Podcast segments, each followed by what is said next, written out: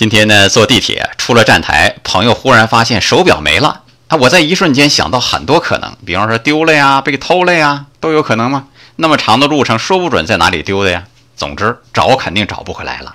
我就安慰朋友说：“没事儿，旧的不去，新的不来呀。”朋友翻了翻包，想了想说：“嗯，我要在下一趟车来之前回去找一下。”说着，转身就刷卡进了站里了。不一会儿回来了，喜笑颜开，找着了。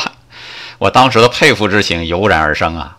这世界上恐怕只存在两种人，一是行动派，一是空想派。行动派做了也不一定说，空想派说了也不一定做呀。平时呢，朋友就是个行动派，想到什么马上就做。在我这空想派还没分析论证明白之前，他把事情通常已经解决了，那真是迅雷不及掩耳盗铃之势。我们讲究知行合一，对吧？这一点要向行动派学习。爱生活，高能量。